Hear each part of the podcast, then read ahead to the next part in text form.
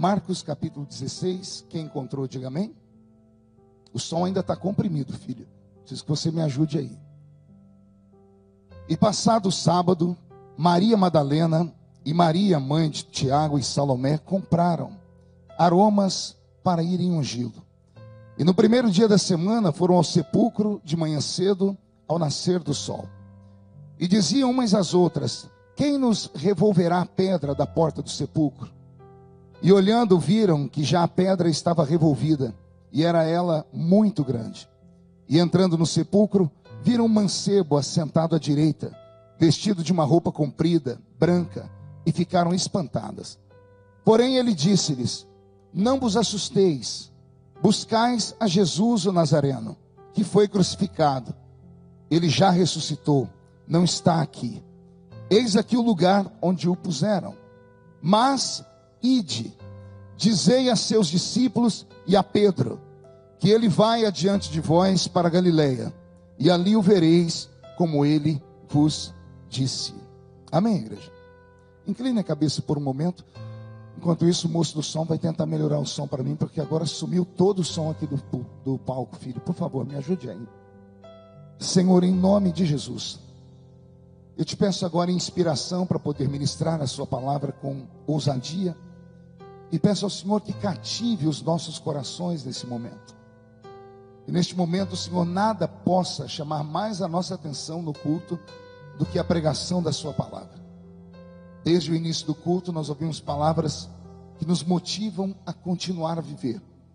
Palavras que trazem acalento ao coração daquele que está se sentindo preso, oprimido, destruído.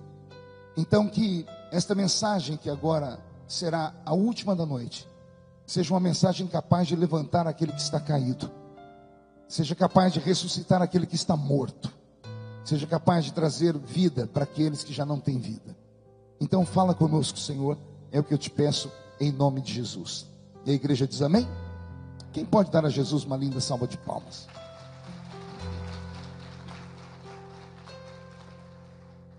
A Bíblia Sagrada inteira, ela é a boca de Deus falando conosco. Raramente o crente, quando está em desespero, ao abrir a Bíblia, não encontra nela uma palavra que o motive ou que o faça caminhar mais uma milha, mais uma légua. O capítulo 16 do Evangelho de São Marcos é um destes trechos da Bíblia. Ele vai contar aqui para nós a história de um homem chamado Pedro. E Pedro foi um dos guerreiros do Senhor Jesus quando aqui na terra esteve. O Senhor o vocacionou quando ele estava pescando. E pense você que naquela época pescar seria mais ou menos o similar a nós aqui no interior de São Paulo que trabalhamos na lavoura.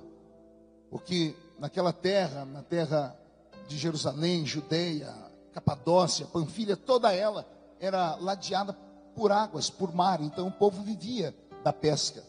Os pescadores não tinham estudo, eles eram analfabetos, então trabalhavam para levar o sustento à sua família. E Jesus, quando passou por aqui e quis montar uma grande comitiva, quis repartir o talento, o dom que ele tinha com homens e mulheres para poderem levar a sua palavra um pouquinho mais além, ao invés dele ir nas grandes cátedras, ao invés dele ir na Universidade de Jerusalém, que naquela época era administrada pela grande mente pensante do seu tempo, o filósofo Dr. Gamaliel, ao invés do Senhor Jesus ir no palácio dos reis e procurar ali os escribas, os prefeitos, ao invés do Senhor Jesus ir até os homens mais poderosos e ricos, resolveu ele caminhar entre os mais humildes, entre aqueles que não tinham nada a oferecer a não ser a sua própria alma. E foi um dia na beira do mar que o Senhor viu dois pescadores. Ambos estavam dentro do barco, entristecidos, porque nada havia acontecido durante a sua pescaria. E ali o Senhor os vocaciona para andar ao seu lado. Um deles foi João e o outro foi Pedro. Pedro e João, portanto, eram sócios em uma embarcação de pesca. Depois que Pedro começou a andar com Jesus, ele viu coisas extraordinárias. Ele viu Jesus levantar paralíticos, ele viu Jesus dar a vista aos cegos, ele viu os mudos falarem, ele viu até mortos ressuscitarem. E como ele se aproximou um pouquinho mais de Jesus, ele viu coisas que os outros discípulos não viram. Por exemplo, quando o Senhor Jesus subiu no, alto de uma montanha, lá no Monte Tabor, ele levou consigo apenas Pedro, Tiago e João. E ali pediu para que eles ficassem parados em um canto e não se assustassem com o que eles veriam a seguir. Jesus se afasta deles a distância de um tiro de flecha, 28 metros. Ele abre os braços e o corpo de Jesus começa a resplandecer como o sol. O seu rosto brilha mais do que a luz do sol. O corpo dele é arrastado da terra e o Senhor flutua no ar. Estamos naquilo que a Bíblia chama de Monte da Transfiguração. E ali aparecem dois seres bíblicos que haviam desaparecido do planeta Terra: Elias e Moisés. E quando Pedro, Tiago e João viram aquela visão extraordinária, quando a visão termina, Jesus se aproxima de Pedro. Pedro diz assim a Jesus: Senhor, vamos fazer uma tenda aqui para nós. Façamos uma para nós, os discípulos, uma para o Senhor e a outra para Moisés e Elias, porque bom é estar neste lugar. Pedro viu coisas como essas, coisas que somente pessoas que são crentes de verdade são capazes de acreditar. Acreditar que um homem de carne e osso pode brilhar como o sol e pode quebrar a lei da gravidade e flutuar. Somente aqueles que têm fé em Deus para acreditarem nisso. Foi esse Pedro que o Senhor Jesus o escolheu para andar ao seu lado. E Pedro foi o discípulo que de longe mais trabalho deu para Jesus. Ele, talvez por ser um homem grosso, por ser um homem é, maltratado pela vida, talvez a sua única defesa era o ataque, por isso era às vezes expansivo demais, às vezes metia as mãos pelos pés. Inúmeras vezes na Bíblia nós vamos ver ele deixando Jesus em saia justa. Por exemplo, quando o Senhor Jesus enviou os discípulos para o meio do mar, ele disse: Eu encontro vocês do outro lado da banda do mar. Os discípulos não questionaram como é que o Senhor iria atravessar o mar naquele dia. Mas eles sabiam que de alguma forma ele daria um jeito. E de repente, os discípulos, no meio da madrugada, são violados por uma tempestade.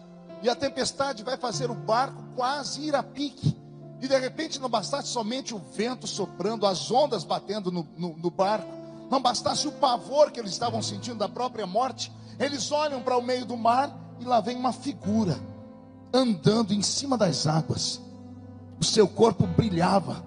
E os discípulos, ao invés de sentirem paz, sentiram mais medo ainda, porque gritaram: é um fantasma que vem ali.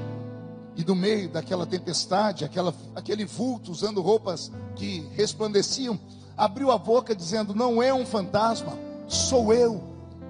E quando ele disse: Sou eu, eles entenderam que era o próprio Jesus.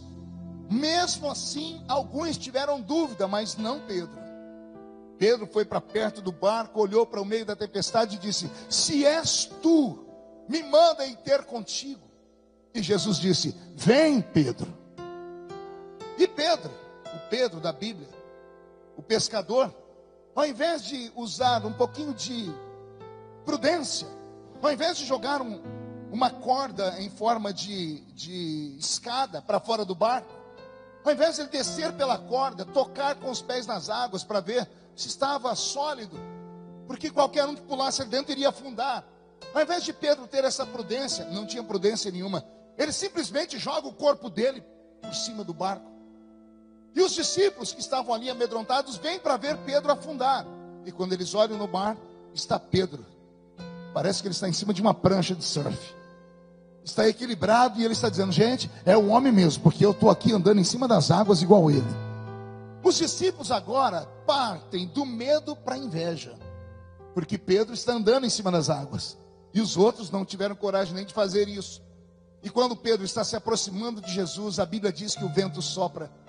E o vento soprou tanto que fez Pedro perder o rumo de onde estava olhando. E ele olhou para a esquerda e viu a tempestade. Ele olhou para a direita e viu as ondas se levantarem. E nesse momento a fé de Pedro vai desaparecendo. E ele começa a afundar nas águas. Jesus, percebendo isso, apressa o passo e pega Pedro pelas mãos. E Jesus coloca um apelido em Pedro que pegou. Até hoje todo mundo lembra de Pedro e fala isso dele. Pedro é o homem de pouca fé. Porque todo mundo diz: Pedro é um homem de pouca fé porque afundou no mar. Aí eu faço uma pergunta para vocês: se Pedro era um homem de pouca fé, mas teve coragem de pular no meio de uma tempestade dentro do mar. Que fé tinham os outros que estavam lá no barco? Os outros não tinham fé nenhuma. Então é melhor ter um pouquinho de fé do que não ter fé alguma. E aquele homem pouco de fé, com pouco de fé que teve, rompeu com as leis naturais da vida. Eu fico imaginando Jesus colocando Pedro dentro do barco agora e os discípulos chamando Jesus de um lado e dizendo: Senhor, desculpa, é que nós estamos cansados. Cada um dando uma desculpa para sua falta de fé. É, nós trabalhamos muito, remar até aqui não foi fácil. É, ontem nós ficamos em vigília, cada um dando uma desculpa. E todo mundo dizendo: E o Senhor também perdoa Pedro, viu?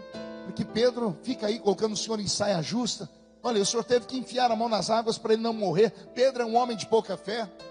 Eu imagino Pedro pedindo a palavra dizendo: É verdade, Jesus, os discípulos têm razão. Eu sou um homem de pouca fé. Mas todas as vezes que forem contar a história de que seres humanos quebraram a lei da gravidade e que andaram em cima das águas, como se estivessem andando em uma estrada, vão lembrar de dois nomes só. Um é o seu, Jesus, porque o Senhor é Deus encarnado. O outro será o meu nome, Pedro, porque eu andei e alguém pode acusar, mas afundou. Mas ninguém pode tirar dele isso. Afundei, mas antes eu andei. Afundou, mas eu andei. Com Pedro eu aprendo uma coisa aqui. Pergunte o quê? É melhor ir e voltar do que nunca ir. É melhor ter coragem de enfrentar algo e mesmo sendo vencido ou perder a batalha, do que passar a vida inteira com a dúvida o que teria acontecido se eu tivesse tido coragem? Quantas pessoas que estão aqui agora me ouvindo, e quantas ainda vão ouvir esta palavra, porque ela vai ficar na, nas mídias sociais, que perderam chances na vida por falta de coragem, por falta de uma fé verdadeira, porque não quiseram ousar sair daquele pedacinho de conforto que tinham.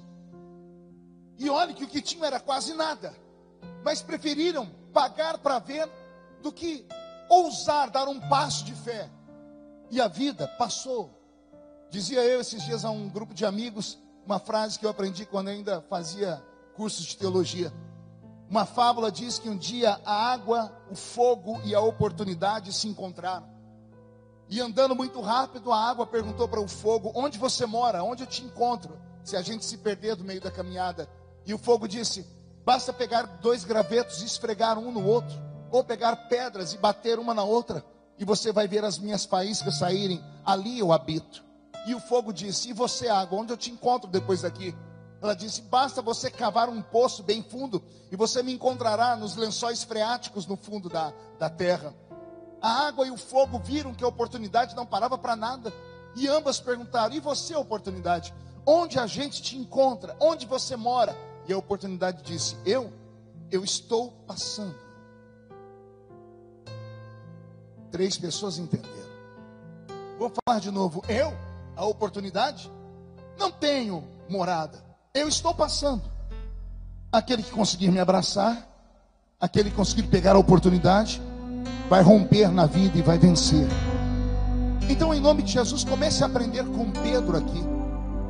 Não, não, não olhe somente para as coisas ruins que ele fez, não olhe somente para as fraquezas de Pedro, olhe para os grandes ensinamentos.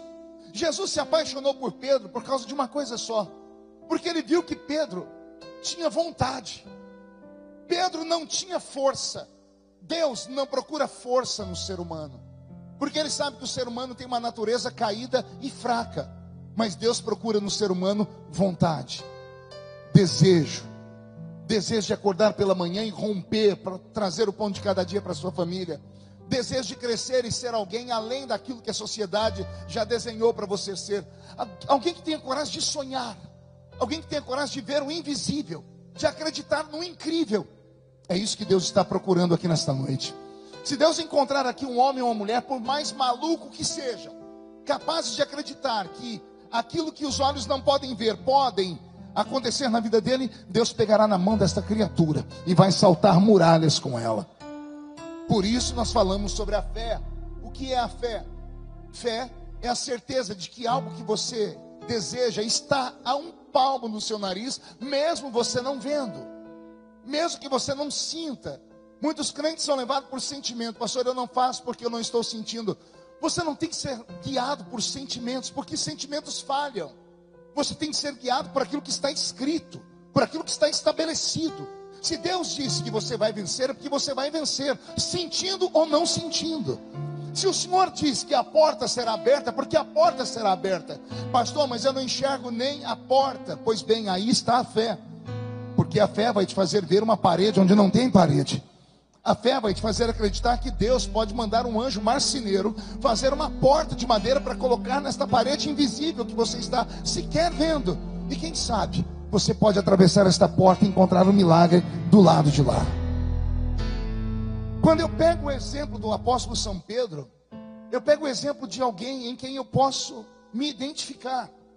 É muito difícil falar aqui com os irmãos sobre Moisés, o maior profeta que a terra já viu. É muito complicado tentar aqui aplicar a história de um Daniel, de um profeta Daniel na nossa vida, porque ele era um homem rico da aristocracia judaica, era um homem inteligente, versado em, em ciências.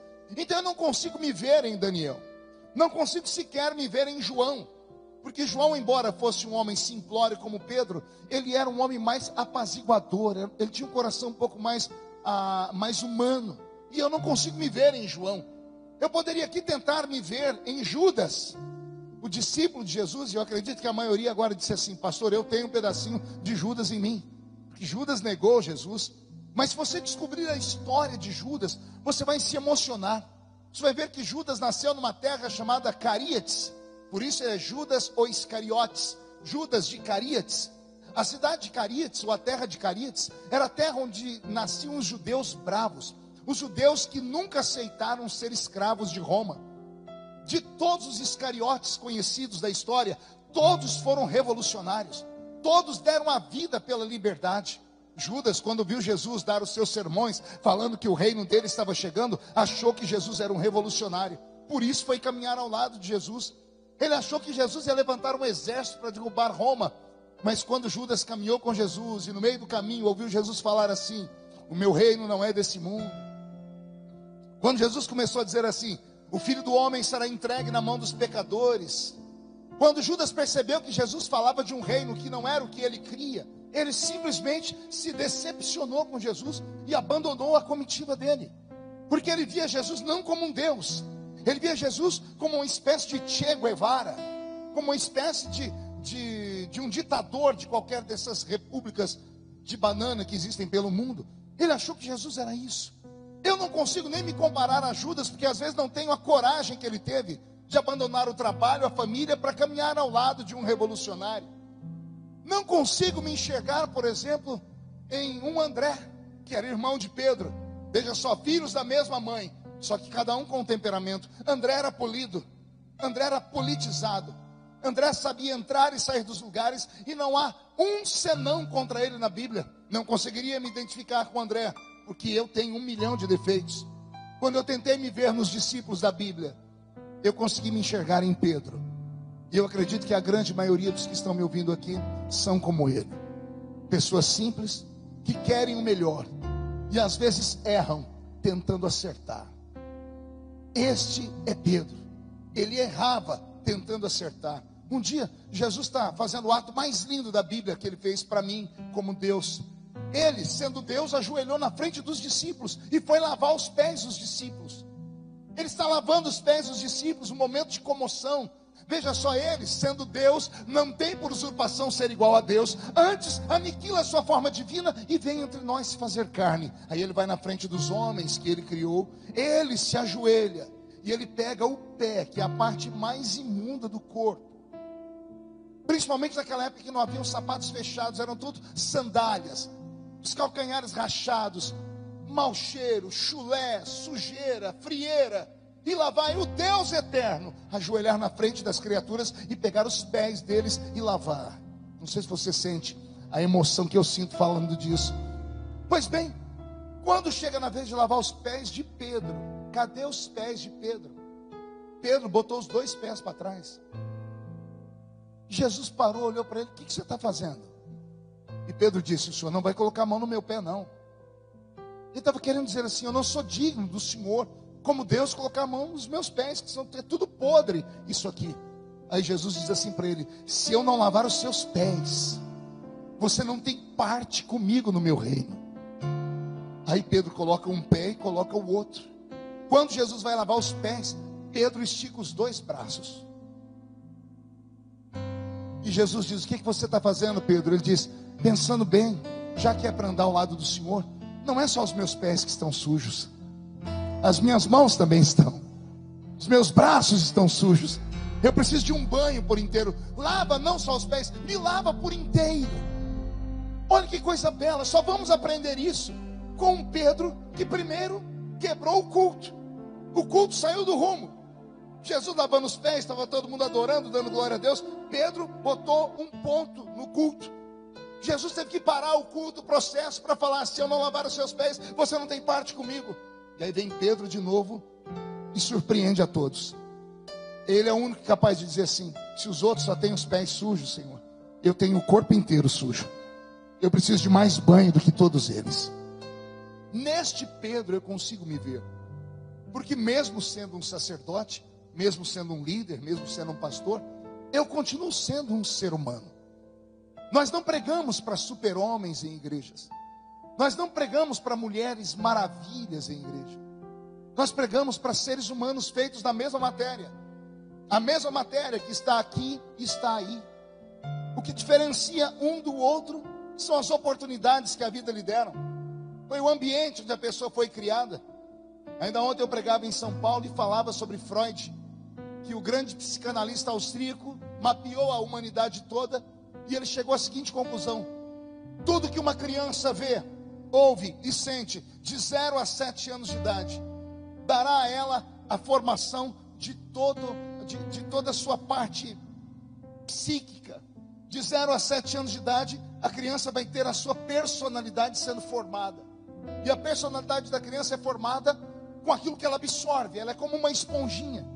Ela vai absorvendo o jeito do pai, os trejeitos da mãe, as palavras, as maneiras como são tratadas, os sentimentos que lhe são provocados, quer seja de dor, quer seja de alegria, quer seja de tristeza, de decepção. E aí uma criança tem a sua personalidade, de 0 a 7 anos está formada, e de 7 a 12 é a construção do seu caráter.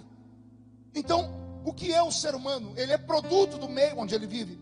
Alguns que estão aqui me ouvindo tem que levantar a mão para o céu e agradecer a Deus porque foram criados em uma família estruturada. Tiveram alimentação regrada.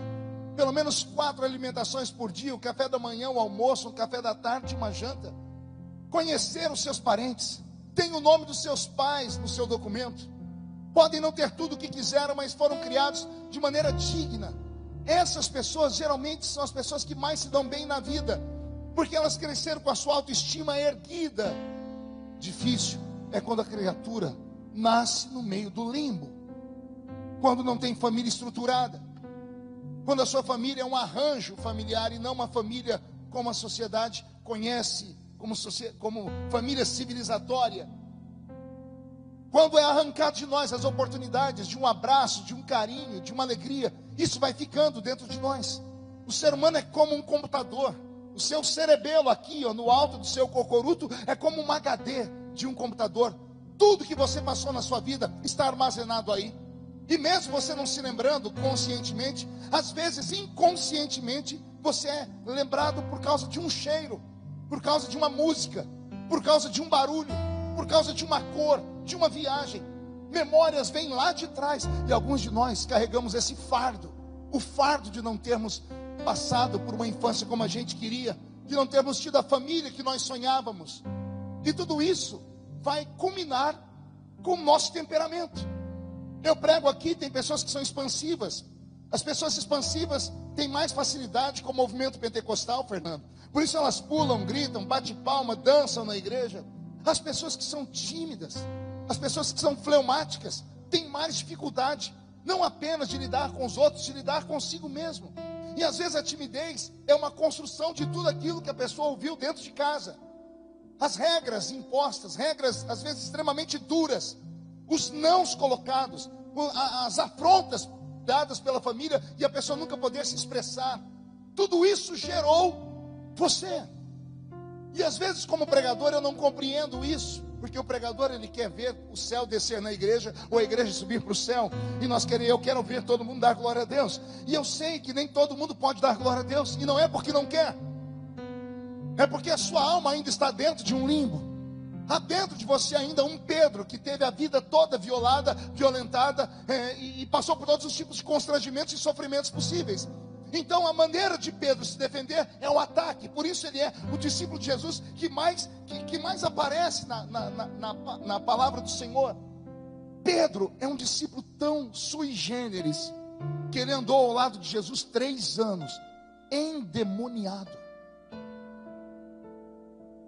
Eu não estou falando das pessoas que iam ouvir Jesus, eu estou falando daqueles que ele escolheu. Jesus escolheu doze no meio de milhares. Pedro é um dos doze. E um dia Jesus está com os discípulos e ele falando sobre a sua morte.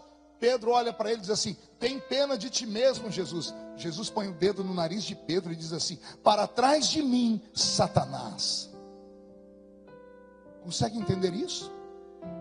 Não era o Zé Pilintra, o Zé Pilantra, o Exu Caveira. Não eram as entidades de macumba que vêm sobre pessoas, não. Era o próprio Lúcifer. Satanás estava dentro de Pedro para ter a oportunidade de estar perto de Jesus e ouvir o, e saber o que é que Jesus ia fazer, quais eram as estratégias de conquistar o mundo. O diabo encontrou guarida no coração de Pedro. E mesmo assim, Jesus nunca mandou Pedro embora. Nesse dia, Jesus expulsou o diabo, falou: Para trás de mim, Satanás, mas Pedro fica. Oh glória, alguém entendeu? Eu vou falar de novo. O diabo vai, mas Pedro fica. Porque Pedro é importante. Pedro é uma criança que está aprendendo. Ah, eu amo ver Pedro. No capítulo 16 do Evangelho de Mateus, tem uma história, talvez uma das mais belas. Jesus reúne os discípulos e chama Pedro para ficar perto dele. E aí ele olha para Pedro e diz: Tu és Pedro, e sobre esta pedra edificarei a minha igreja, e as portas do inferno não prevalecerão contra ela. Só que, como eu já preguei aqui, de ensinamento, Jesus não está chamando Pedro de rocha. A palavra Pedro no grego é pedra pequena, pedra esmiuçada, poeira. Jesus está olhando para Pedro dizendo assim: Você é só uma pedra pequena, você é poeira, você não presta para nada. Aí Jesus coloca a mão no peito dele mesmo. Tu és uma pedra pequena, mas sobre esta rocha. Porque Jesus é a rocha. Jesus é a pedra angular. É a rocha que andou no meio do deserto levando água para Israel, a rocha de Meribá. Ele é a rocha da visão, da, da visão de Daniel. O profeta Daniel viu uma rocha ser arrancada do topo de uma montanha e bateu no pé de uma estátua gigantesca que representavam todos os reinos do mundo. E ele disse: Esta rocha se tornou o maior reino da história. Jesus é esta rocha. Então Pedro não presta para nada, porque ele é só poeira. E Jesus diz: Tu és Pedro, tu és uma pedra pequena, mas sobre esta pedra eu edificarei a minha igreja. Aí Jesus aponta para Pedro e diz: Pedro, você é a igreja. E quando Jesus diz que Pedro é a igreja, isso tinha que ter arrancado de nós um glória a Deus. Por quê? Porque Jesus está dizendo: a igreja que eu espero não é uma igreja formidável, não é uma igreja poderosa não é uma igreja que vence o pecado. A igreja que eu espero é uma igreja igual Pedro, que vai fazer tudo errado, mas tentando fazer as coisas certas. Que vai cair quando tem que ficar em pé, que vai escorregar quando deveria estar firme. Que o diabo vai entrar dentro dele, mas uma hora ou outra eu vou mandar o diabo embora e Pedro vai ficar perto de mim. Esse é o Pedro da minha história. Simplesmente Pedro. E esse Pedro da minha Bíblia aqui, Poderia eu contar outras histórias sobre ele, mas não temos tempo. Vou levar para a última, talvez a que mais mexa com o nosso coração. Pedro olha para Jesus, Jesus está falando do suplício, da morte. E Pedro diz para ele: Senhor, eu vou contigo até a morte. E Jesus diz: Pedro, hoje ainda, antes que o galo cante, três vezes, você vai me negar. Depois do Getsemane, Jesus é preso. Pedro vai de longe seguindo Jesus. Todo mundo chama ele de covarde. Mas os outros nem coragem para seguir Jesus tiveram. O covarde Pedro está indo de longe. E é no meio dessa caminhada que as pessoas dizem: Você é um deles, não é? Você parece com Jesus. Andou tanto perto dele que ficou parecido com ele. Pedro diz: Não, eu não. Eu não sou. Não conheço esse homem. Daqui a pouco Pedro está ainda vendo Jesus sofrer e uma vendedora de púrpura chega diante dele e diz: Você é um dos discípulos. Eu vi você com ele. E Pedro diz assim: Eu não conheço esse homem. Quando Pedro negou Jesus pela terceira vez, o galo cantou. Quando o galo cantou, o coração de Pedro ficou pequeno. Ele fugiu, entrou mata dentro, e deve ter desejado a morte. Porque ele se lembrou que Jesus disse que aquilo iria acontecer.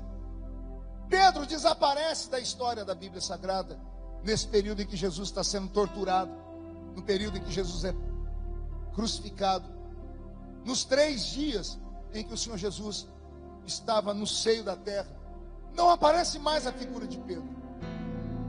Até que no capítulo 16 do Evangelho de Marcos, que eu li para vocês, as mulheres vão lá para lavar o corpo de Jesus.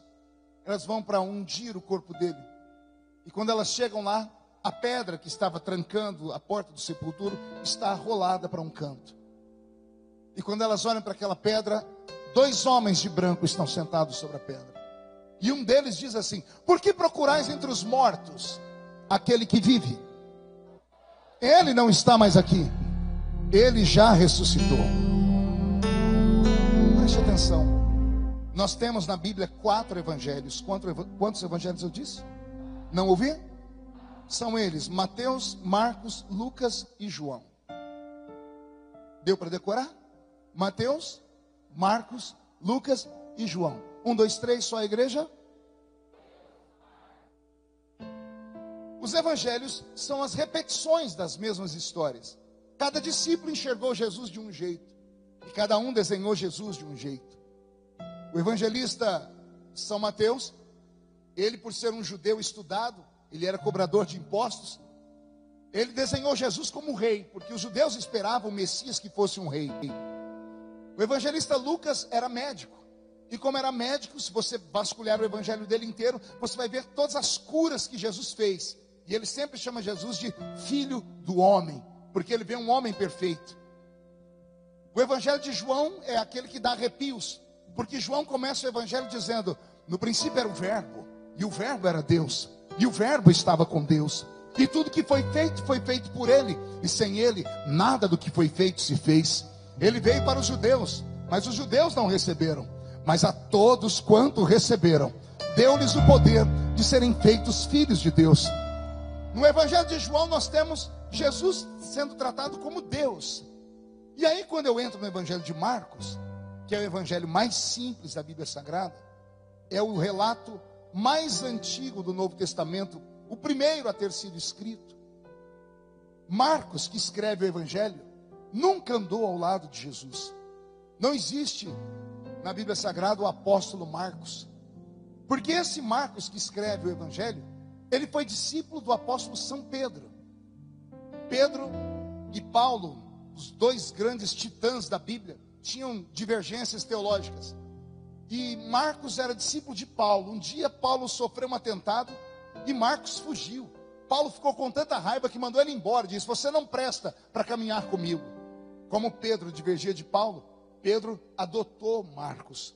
E Marcos se tornou discípulo dele. Quando Pedro estava para morrer na masmorra de Roma, 30 dias antes da sua morte, ele mandou João Marcos trazer junto na visita nanquim, papiro e uma pena. Porque Pedro queria contar uma história. O Evangelho de Marcos saiu da boca do apóstolo São Pedro. Pedro, antes de morrer, foi detalhando para Marcos tudo que ele conhecia sobre Jesus. Por isso que o Evangelho de Marcos é simples, ele não tem genealogia, ele não tem histórias profundas e é muito curto, porque é um pescador que está falando para um escriba que está escrevendo. E aqui vem a parte que mais me emociona sempre. No Evangelho de João, você não vai encontrar os anjos que estavam lá na, na tumba falar para as mulheres: avisem aos discípulos e a Pedro que o Senhor vai encontrá-los lá na frente. Não tem esse texto no Evangelho de Mateus. Também não tem esse texto no Evangelho de Lucas. Mateus, Lucas e João falam da ressurreição falam da pedra rolada do, do, túmulo, falam dos anjos que estavam lá, falam das mulheres que foram lá para embalsamar o corpo de Jesus. Mateus, Lucas e João falam essa história, mas nenhum dos três conta o que está escrito aqui em Marcos. Por que está escrito no Evangelho de Marcos que os anjos, quando viram as mulheres, disseram assim para elas: avisem aos discípulos e a Pedro. Vou falar de novo. Avise aos discípulos, mas chamem em particular um deles. O nome dele é Pedro. Para todo mundo sobre a ressurreição, mas para um, vocês vão lá no ouvido dele. Avisem a Pedro que o Senhor vai encontrar com ele lá na frente. Vou desenhar para você a cena. As mulheres foram lá para embalsamar o corpo de Jesus. A casa estava trancada, todos com medo de Roma, todos com medo de serem crucificados também. Pedro estava lá na casa, num canto escuro, em depressão profunda, se sentindo o lixo dos lixos. Sentiu uma pontinha de inveja de Judas, porque Judas, pelo menos, teve coragem de ir lá e se matar na mente das pessoas. Passava essa história. Negou, mas foi lá e se matou. O Pedro é tão covarde que nem se matar consegue. É tão fraco que negou Jesus diante de uma vendedora de púrpura. E ele que andava com Jesus para todos os lados. Ele que viu a filha de, do, do, de Jairo ressuscitar. Porque quando Jesus entrou dentro da casa de Jairo, lá no, quarto onde a menina estava morta, Jesus deixou somente Pedro, Tiago e João entrarem ali. Pedro, que no dia em que Jesus foi traído, estava lá no Getsemane. Jesus chamou eles e disse assim: A minha alma está profundamente triste até a morte. Jesus não contou isso para todos, somente para Pedro, Tiago e João. Pedro era um dos íntimos dele. E o íntimo dele negou ele diante de todo mundo. Ele está trancado dentro da casa. Não tem força para mais nada. De repente a porta da casa abre. Entram as mulheres esbaforidas, felizes, sorridentes e cantando. As pessoas perguntam o que, que aconteceu com vocês e elas dizem: estivemos na tumba. Dois anjos estavam lá. Olharam para nós com felicidade e disseram: Ele não está mais aqui. Ele já ressuscitou. Ele ressuscitou. E esta, este grito de ressurreição inunda o coração de todos. E todos ficam felizes, menos um.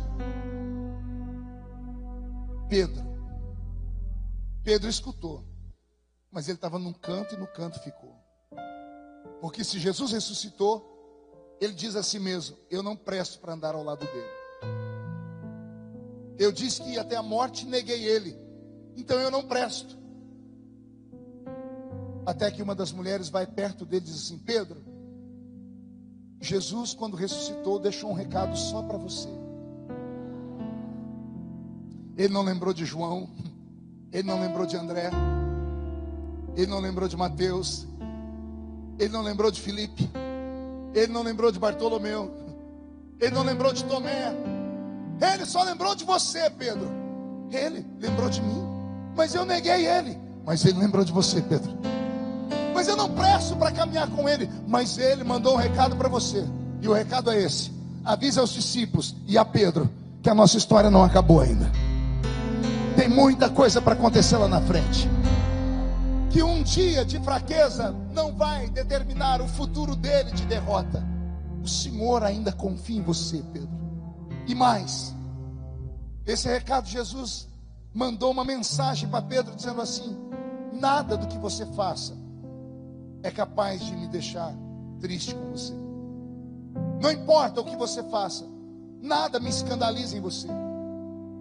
Eu sabia que você ia errar, eu sabia que você ia cair, que você ia tombar, eu sabia que você ia beijar a lona, eu sabia que você seria humilhado e iria humilhar também, mas mesmo assim, eu te quero do meu lado, Pedro. Eu acho que o culto todo, Jesus está mandando um recado para alguém aqui dentro. Começou com o pastor Elias, falando que nenhuma condenação há para os que estão em Cristo Jesus.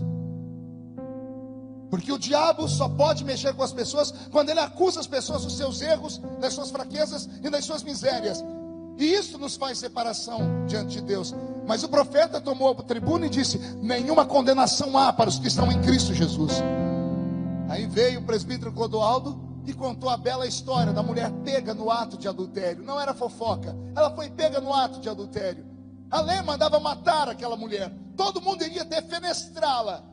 Mas Jesus se aproxima dela e diz: Quem não tem pecado, atire a primeira pedra. E ele olha para ela no final e diz assim: Se os teus acusadores, que são homens pecadores, não te acusam, eu também não posso te acusar. Agora tem uma coisa interessante aqui nessa história do, do presbítero Clodoaldo. Pergunte o quê? Só falo se todo mundo perguntar. O que foi que Jesus disse mesmo para aquela multidão? Quem não tem pecado, atire a primeira pedra. Só tinha um ali que não tinha pecado. Quem era? Não ouvi. Mas ele saiu da boca dele: quem não tem pecado, atira a primeira pedra. E Jesus atirou a pedra, mas não uma pedra. Ele se atirou. Porque ele é a pedra, ele é a rocha, ele é a pedra angular, a pedra de esquina que eu já disse aqui. Então Jesus se joga em cima da mulher, dizendo assim para ela: se os teus acusadores não te acusam, eu tampouco te acuso. Vai, vai não peques mais. Era a maneira do Senhor Jesus dizer assim: haverá sempre uma segunda chance para todos aqueles que servem a Ele. Com essa história de Pedro, eu espero que o Senhor coloque dentro da sua alma a segurança, a firmeza e a esperança de que nem tudo está perdido. De que essa semana pode ter sido uma semana horrível e você não conseguiu jejuar, não conseguiu orar, não conseguiu ler a Bíblia, você escorregou, caiu, pecou, se jogou ou se jogaram. E você quase não vem à igreja hoje por conta disso. Mas o Espírito Santo foi lá, deu um jeitinho. Os anjos pegaram você pela mão, pelos braços, e você entrou dentro da casa do Senhor. Quando você entrou aqui, o Espírito Santo te viu, mandou um recado para o céu, e o céu mandou um recado de volta pode avisar que essa próxima semana vai ser melhor do que a última. Porque com toda a fraqueza, com toda a luta que você passou, era para você não ter entrado aqui dentro. Mas se você conseguiu entrar aqui dentro, então por favor, fique feliz. Porque é sinal de que você não é tão fraco quanto você pensa que é. O crente mais fraco aqui dentro aquele que qualquer um de nós descobríssemos o que ele faz às escondidas, seríamos os primeiros a jogá-lo para fora da igreja. Saiba, o mais fraco aqui dentro é mais forte do que qualquer demônio daquela porta para fora. Não, você não entendeu? Eu vou repetir. O mais fraco aqui dentro, aquele que qualquer religião ia dizer, saia daqui porque você só traz vergonha para nós, é mais forte do que qualquer demônio de pé que seja daquela porta para fora. Eu profetizo que essa semana será uma semana de vingança. Você vai se vingar do diabo.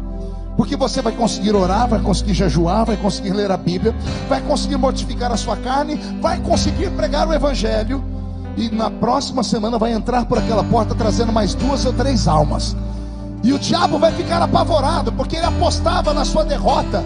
Mas o Senhor te trouxe hoje aqui só para te dizer: nenhuma condenação há para os que estão em Cristo Jesus, nosso Senhor.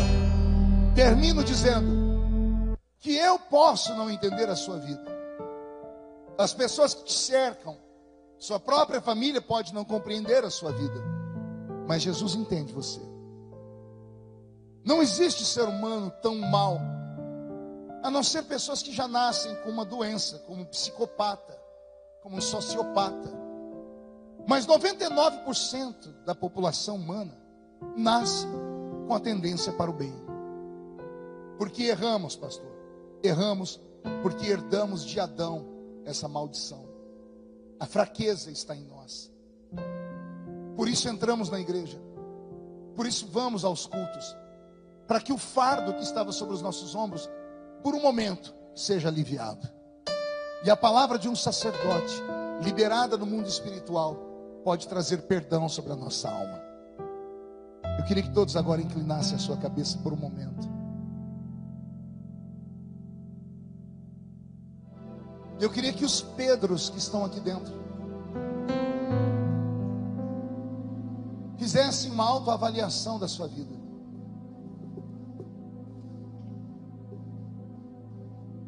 E enxergassem em Jesus o escape para a sua alma. Eu gostaria que os Pedros que estão aqui hoje não desistissem das suas vidas, não desistissem das suas histórias, não desistissem da casa do Senhor, da igreja, da fé. Porque eu sei que alguns lutam e lutam muito para tentar firmar os passos. E às vezes, quando os passos não se firmam, vem um desânimo, e a vontade que tem é abandonar tudo e voltar lá para fora e chafurdar no meio da lama. E o Senhor, sabendo dos seus sentimentos, tomou os meus lábios nessa noite para te dizer: Eu te entendo, eu vou te ajudar. Essa fraqueza não vai te destruir nem vai te matar. Também não vai acabar com a sua família nem com o seu trabalho. O Senhor vai estender as mãos sobre você e um tempo de muita alegria virá sobre a sua alma.